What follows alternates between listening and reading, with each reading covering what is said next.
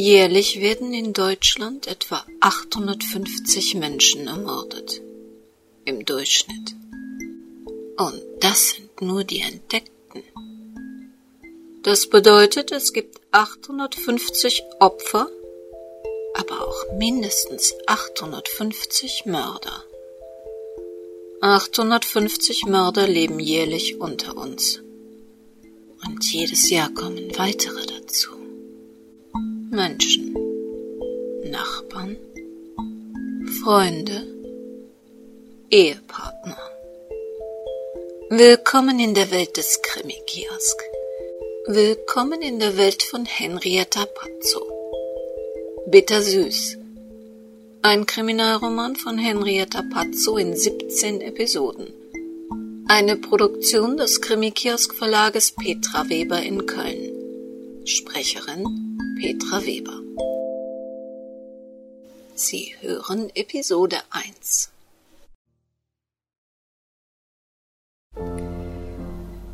Mit jedem Schritt, den Dr. Hubert Mackenbach sich von seinem Arbeitsplatz entfernte, entfernte er sich auch von dem Teil seines Lebens, der wie ein Zentner schwerer Ballast auf seiner Seele schmerzte.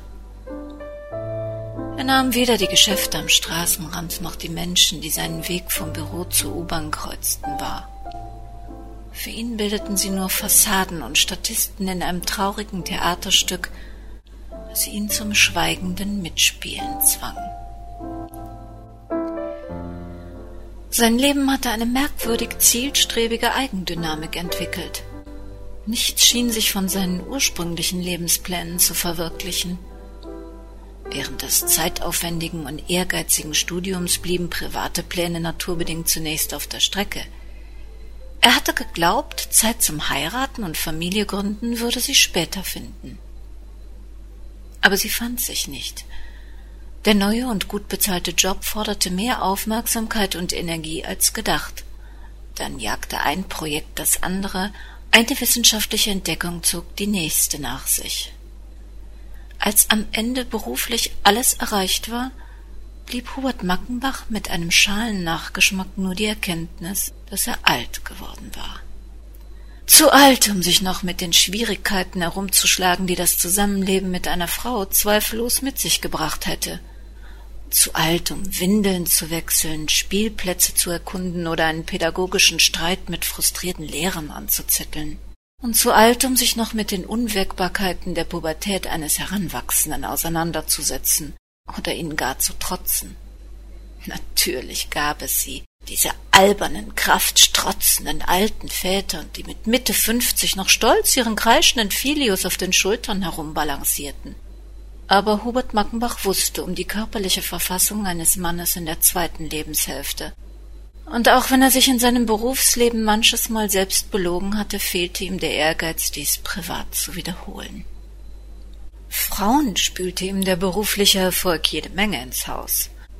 Damen jeden Alters und jeder Statur, getrieben von der Idee, bei gesellschaftlichen Anlässen die Frau an Dr. Mackenbachs Seite zu werden, mühten sich um seine Aufmerksamkeit. Aber keine von ihnen inspirierte sein Herz oder Hirn. Hinzu kam die aus vielen kleinen und größeren Erfahrungen gewonnene Einsicht, dass Frauen ausgesprochen komplizierte Wesen sein konnten – Ihm erschienen die weiblichen Gedankengänge um vieles verschlungener und weniger geradlinig als die männlichen. Nie meinten Frauen wörtlich das, was sie sagten. Hinter jeder einfachen Aussage stand ein geheimer, kapriziöser Code, der entschlüsselt werden sollte. Und jede Frau entwickelte ihre eigenen versteckten sprachlichen Feinheiten, in denen der Wissenschaftler Mackenbach nie ein System erkennen konnte. Wollte man bei Frauen erfolgreich sein, musste man diesen Code knacken. Also nicht auf das hören, was sie sagten, sondern entschlüsseln, was sie meinten. Aber nachdem Hubert Mackenbach jahrelang erfolglos an der Entzifferung dieser genetisch bedingten Geheimsprache gearbeitet hatte, sollte er schmerzhaft feststellen, dass Frauen ausgerechnet die Männer am attraktivsten fanden, die sich einen Deut um weibliche Belange scherten. Dann kam dieser Tag im letzten August. Sie hatte ihn angerufen, ihn mit klaren und unzweifelhaften Worten böse beschimpft seine Moral und seine Ehrenhaftigkeit in Zweifel gezogen und damit mitten in sein Herz gezielt. Nichts von dem, was sie sagte, war falsch. All ihre Erkenntnisse stimmten mit seinen überein, aber sie zog ganz andere Schlüsse. Sie war empört, verletzt. Ihre Entrüstung riss ihn mit, zeigte ihm die andere Seite seiner Arbeit, seines Lebenswerks, zeigte ihm die dunklen, lebensverachtenden Aspekte seines Erfolges. Und was er nie für möglich gehalten hatte, traf ein. Er verliebte sich. In eine Frau, die ihn verabscheute, sein Lebenswerk berechtigt für teuflische Perfidie hielt, die all das, was er jahrzehntelang mit der Macht des Konzerns, für den er arbeitete, im Dunkeln zu halten versuchte, mit einem einzigen Telefonanruf wieder ins Licht holte. Der Wucht eines plötzlichen Aufpralls spürte er zum ersten Mal das Unrecht, das er beging, fühlte er die zynische Grausamkeit, mit der er dem Leben begegnete. Von da an rief sie ihn jeden Tag an. Mit dem Schmerz der Erkenntnis mischte sich die Freude über das tägliche Gespräch mit ihr. Später traf man sich mal im Café, bald auch bei ihr zu Hause. Sie war es auch, die ihm letztlich half, wieder einen Weg aus dem Gefühlschaos zu finden, das sie bei ihm angezettelt hatte. All die Kraft, die er jahrelang auf das Vertuschen von Untersuchungsergebnissen, Hinweisen und Berichten aufgebracht hatte, stellte er jetzt ihrem Bemühen um Veröffentlichung zur Verfügung. Mit seinem Wissen, seiner Erfahrung und ihren gesammelten Unterlagen konnten sie es schaffen. Heute hatte sie sich zum ersten Mal seit jenem Tag im August nicht gemeldet. Unruhe erfasste ihn, als er seine Monatskarte für die U-Bahn aus der Jacke zog. Die LCD-Anzeige über dem Bahnsteig kündigte das Herannahen eines Zuges an. Ein Blick in das Schwarz des Tunnels und das Geräusch einer Zugmaschine verrieten ihm, dass es sich nur noch um Sekunden handeln konnte. Vielleicht wäre er vorsichtiger gewesen, hätte sich im Gedränge vom Bahnsteig zurückgehalten, wenn er gewusst hätte, dass sie ihn nie mehr anrufen würde, dass er sie nie mehr treffen würde, dass sie seit dem Morgen nicht mehr lebte. Den kräftigen Stoß in seinen Rücken das entsetzte Aufschreien der Menschen um ihn herum, das endlose Quietschen der Bremsen und das viele warme Blut, er nur noch ganz entfernt war.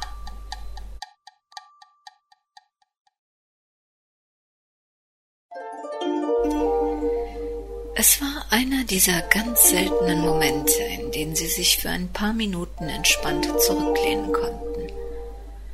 Selten, vor allem deshalb, weil Barbara Manott und ihre Sekretärin Silvia Klammer vor lauter Arbeit normalerweise überhaupt keine Zeit dazu fanden.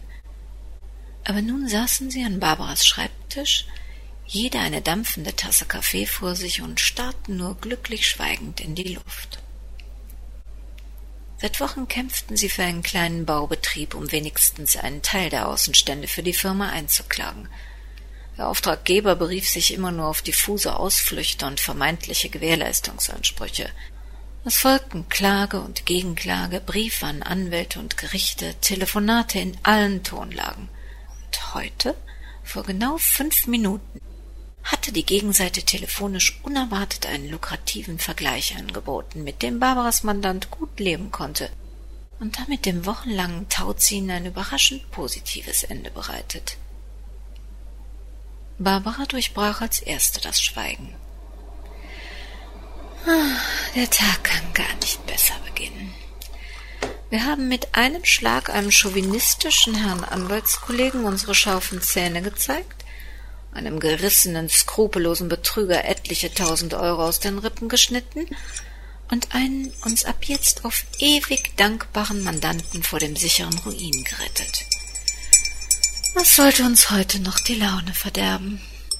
Sylvia Klammer hob den Blick von ihrer Kaffeetasse nicht. Dann wäre das ja jetzt der richtige Moment, Sie um einen Gefallen zu bitten. Nichts hätte Barbara aus ihrer Hochstimmung bringen können. Nur zu, liebste Frau Klammer, was soll es denn sein? Eine kleine Gehaltserhöhung, eine Sondergratifikation oder gar eine teure neue elektronische Spielerei? Mich kann heute nichts schockieren. Mir sind die begrenzten Mittel dieser Kanzlei genauso bekannt wie Ihnen. Ich bin auch gar nicht gierig. Es geht um meine Freundin. Ich dachte, Sie könnten meiner Freundin einen kleinen Gefallen tun. Hm, das wird doch sicher nicht wieder so eine Sache, bei der wir jemandem einen Gefallen tun und hinterher nur Ärger haben. Sie wissen auch, dass wir mit Mandanten aus dem privaten Umfeld immer nur Stress provozieren.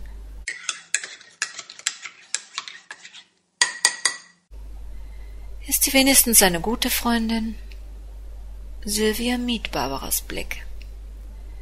Sie ist äh, wirklich eine sehr gute Freundin. Sogar mehr als das. Es war nicht so sehr der Inhalt des Satzes, der Barbara verwirrte, es war vielmehr die seltsame Betonung der einzelnen Worte. Sie wollen doch damit nicht sagen, ich meine, Sie deuten doch nicht an, dass Sie. Jetzt sah Sylvia ihrer Chefin direkt und herausfordernd in die Augen. Wieso? Würde das einen Unterschied machen? Sie sagen doch selbst immer, jeder wie er es mag. Barbara wusste selber nicht, warum sie der Gedanke so verwirrte. Natürlich macht das keinen Unterschied. Schließlich ist es auch ihre Privatsache. Äh, ich hätte es Ihnen nur nicht zugetraut. Jetzt blitzte Kampflust in Silvias Augen. Was heißt das? Muss man sich dafür qualifizieren? Bin ich nicht klug oder schön genug? Oder muss man besonders hässlich oder dumm sein? Was disqualifiziert mich denn? Welch absurder Gedanke, sich für Homosexualität qualifizieren zu müssen. Barbara irritierte lediglich die neue Sichtweise, mit der sie ihre Mitarbeiterin nun konfrontierte. Sylvia Klammers eindeutige Aussagen über Männer hatten sie immer glauben lassen, die Position ihrer Mitarbeiterin zu kennen.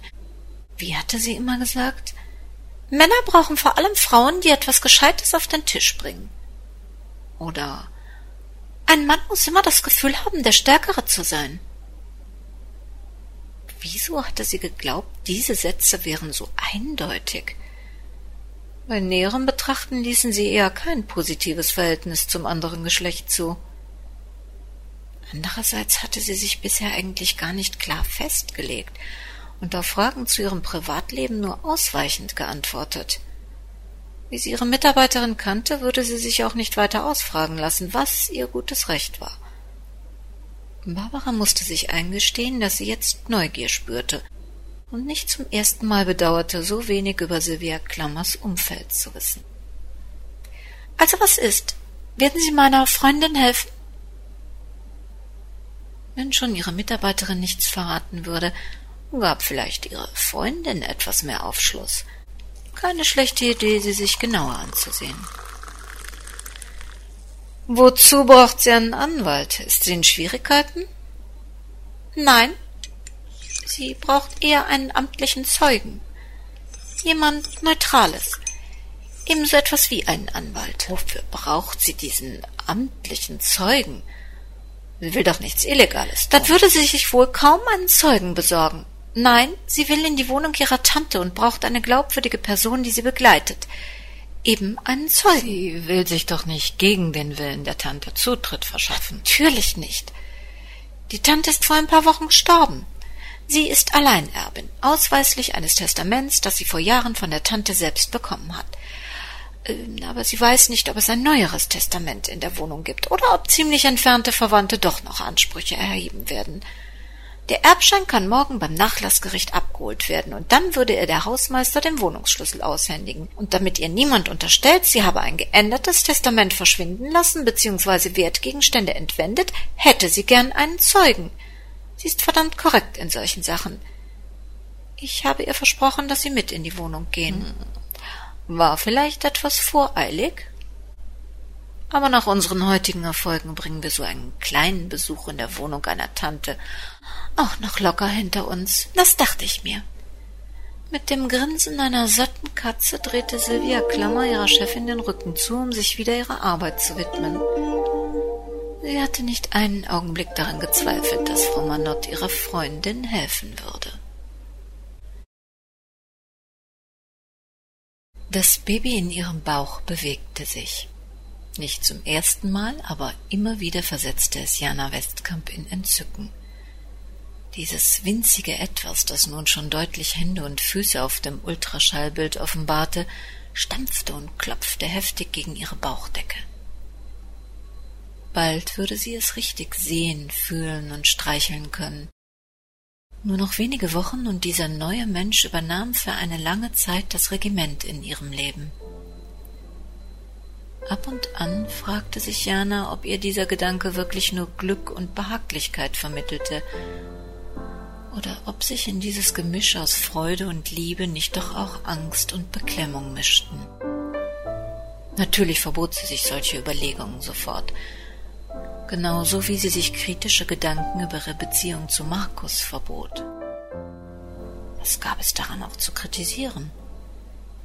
Dr. Markus Westkamp, charmanter Juniorchef der Westkamp Chemie und Erbe eines Millionenvermögens hatte sie, die unbedeutende Laborassistentin aus der Abteilung Forschung und Entwicklung, nicht nur wahrgenommen und hofiert, nein, er hatte ganz formell um ihre Hand angehalten und keinen Zweifel daran aufkommen lassen, dass sie die Idealbesetzung für die Rolle der Ehefrau und Mutter in seiner Familienplanung darstellte. Es gab keine Kollegin in der Firma, die Jana nicht beneidete. Sie gaben ein wirklich schönes Paar ab, sie und der schmucke Juniorchef Schwarm aller Sekretärinnen. Dabei war es nicht gerade Liebe auf den ersten Blick. Immerhin war Markus der Chef ihres Chefs, und es gab natürlich eine Menge Gerüchte über ihn. Aber mit der Zeit, nach hunderten roter Rosen, nach langen romantischen Spaziergängen und kostspieligen Abendessen, konnte sie seinen Verführungskünsten nicht mehr widerstehen. In den seltenen Momenten, in denen sie sich selbst einige distanziertere Überlegungen zu ihrer Ehe erlaubte, gestand sie sich freilich ein, dass etwas mehr Zeit ihren Gefühlen gut getan hätte. Aber für Markus musste alles so plötzlich und schnell ablaufen. Innerhalb weniger Wochen war sie in Markus Villa gezogen, mit allem drum und dran verheiratet und prompt schwanger. Kein halbes Jahr und ihr Leben veränderte sich komplett. Der neue Lebensrhythmus tickte für Jana noch ungewohnt und befremdend. Morgens Frühstück mit Markus und seinen Eltern in der Nachbarvilla, Stadtresidenz der Westkamps. Danach, wenn Markus ins Büro fuhr, standen Tennis mit ihrer Schwiegermutter und deren Freundinnen auf ihrem Stundenplan. Dieser Programmpunkt wurde nach Bekanntwerden der Schwangerschaft ohne ihre Mitwirkung in Gymnastik getauscht. Im Anschluss folgte ein leichtes Essen in der Stadt und tägliches Shopping. Nachmittags fuhr sie zu diversen Meetings mit Damen der Gesellschaft zur Besprechung von Charity-Veranstaltungen. Am Spätnachmittag, je nach Wetterlage, folgten Golf, Schwimmen im Pool oder Tee bei ihrer Schwiegermutter. Abends trafen sich dann alle Familienmitglieder wieder gemeinsam in der elterlichen Westkamp-Villa zum Dinner. Die Ereignisse des Tages wurden besprochen. In diesem Kreis führte Walter Westkamp, Markus Vater, das Wort. Alle drei Söhne standen ihm Rede und Antwort, und sie gaben jeden Abend bereitwillig und detailliert Auskunft über ihren Tagesablauf. Walter Westkamp gehörte zu jenen Menschen, denen man nicht widersprach. Seine Körpergröße, seine durchdringende Stimme und die autoritäre Unnahbarkeit, die er ausstrahlte, ließen bei niemanden den Gedanken aufkommen, er könne ungestraft eine andere Meinung laut vertreten. Die Westkamp Chemie war von Markus Großvater, Heinrich Westkamp, gegründet worden. Nach den Wirren des Krieges nahm Heinrich Westkamp die Geschäfte wieder unbeschadet auf. Es gelang ihm, den Krieg quasi unsichtbar, völlig unerkannt zu überstehen – obwohl er im Ausland auf ein beachtliches Vermögen zurückgreifen konnte und er am Kriegsgeschehen viel verdient haben musste, hatte er alle seine Geschäfte nur über Mittelsmänner abgewickelt und sich selbst unauffällig zurückgehalten. Ein sehr kluger Schachzug, wie sich nach dem Krieg zeigen sollte. Ohne Zweifel war die Westcam Chemie an der Kampfmittelherstellung und Entwicklung beteiligt, aber niemand konnte Heinrich Westkamp persönlich belasten. Im Gegenteil, er brachte Zeugen auf, die Verstecke für Verfolgte auf den Grundstücken der Westkamp Chemie bezeugten. Während Heinrich seine alte Firma wieder offen führte, ließ er seinen ältesten Sohn Hans Betriebswirtschaft und Chemie studieren. Er schickte ihn auf Auslandsreisen und vertraute ihm eine leitende Position im Familienunternehmen an. Der Jüngere, Walter, Markus Vater, besuchte das Gymnasium, machte ein hervorragendes Abitur und ging mit dem Segen des Vaters 1956 zur neu gegründeten Bundeswehr. Seine Karriere bei der Marine musste er jedoch schon nach einigen Jahren aufgeben, als Hans beim Verkehrsunfall tödlich verunglückte und die Westkamp Chemie einen neuen Juniorchef brauchte. Mitte der 70er Jahre übernahm Walter nach dem Tod seines Vaters die Firma endgültig. Von da an wuchs sein ältester Sohn Markus in die ihm zugedachte Rolle als Junior-Firmenchef. Markus' jüngere Brüder übernahmen Töchterfirmen der Westkamp Chemie. Frauen spielten nie eine wichtige Rolle bei den Männern der Familie Westkamp. Sie wurden umworben, geheiratet und sorgten für den Nachwuchs. Im Übrigen hielten sie ihren arbeitenden Männern die lästigen Kleinigkeiten des Alltags fern. Jana war fest entschlossen, daran endgültig etwas zu ändern. Spätestens mit der Geburt ihrer Tochter, und der Gynäkologe schien sich zumindest in diesem Punkt sicher, würde der Welt und den Westkamps bewiesen, dass auch Frauen im Berufsleben erfolgreich sein konnten. Was immer die Familie ihres Mannes auch plante, Jana würde aus ihrer Tochter eine erfolgreiche junge Frau machen, die es mit jedem Mann aufnehmen könnte. Sie verstand selbst nicht, wieso sie die Familie Westkamp immer als feindlich empfand. Dabei waren alle wirklich nett zu ihr, immer höflich, nie ein Wort über Janas eher bescheidene Herkunft, auch kein Tuscheln oder versteckte Anspielungen. Allerdings zeichneten sie sich nicht durch intensive Gefühlsregungen oder überschwängliche Herzlichkeit aus. Außer den üblichen Begrüßungsküssen gab es kaum Körperkontakte.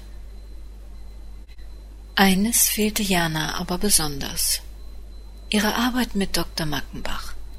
Er war ein prima Chef. Zwar mussten für seine Mitarbeiter Überstunden, Einsatz und Mitdenken selbstverständlich sein, denn er verlangte viel von ihnen, aber er erwartete von sich selbst noch mehr. Auch im größten Stress fiel es ihm immer auf, wenn jemand mit Kummer kämpfte. Er bemerkte, wenn Kollegen blass oder krank aussahen, und er schickte nicht selten Mitarbeiter für ein paar Tage nach Hause, damit sie in Ruhe ihre Familienprobleme lösen konnten. Er selbst machte wohl allen Kummer nur mit sich alleine aus. Besonders morgens sah er oft besorgt und angespannt aus, als habe er die ganze Nacht gegrübelt und Probleme gewälzt. Ob ihn noch immer diese Frau anrief? Diese Frau, die ihn erst beschimpft und heruntergeputzt hatte und mit der er dann in den späten Abendstunden so lange und gerne telefonierte? Ob er ihr diese abstrusen Ideen ausgeredet hatte? Schade, dass sie den Fortgang dieser Geschichte nicht richtig im Auge behalten konnte. Sie mochte Dr. Hubert Mackenbach wirklich sehr.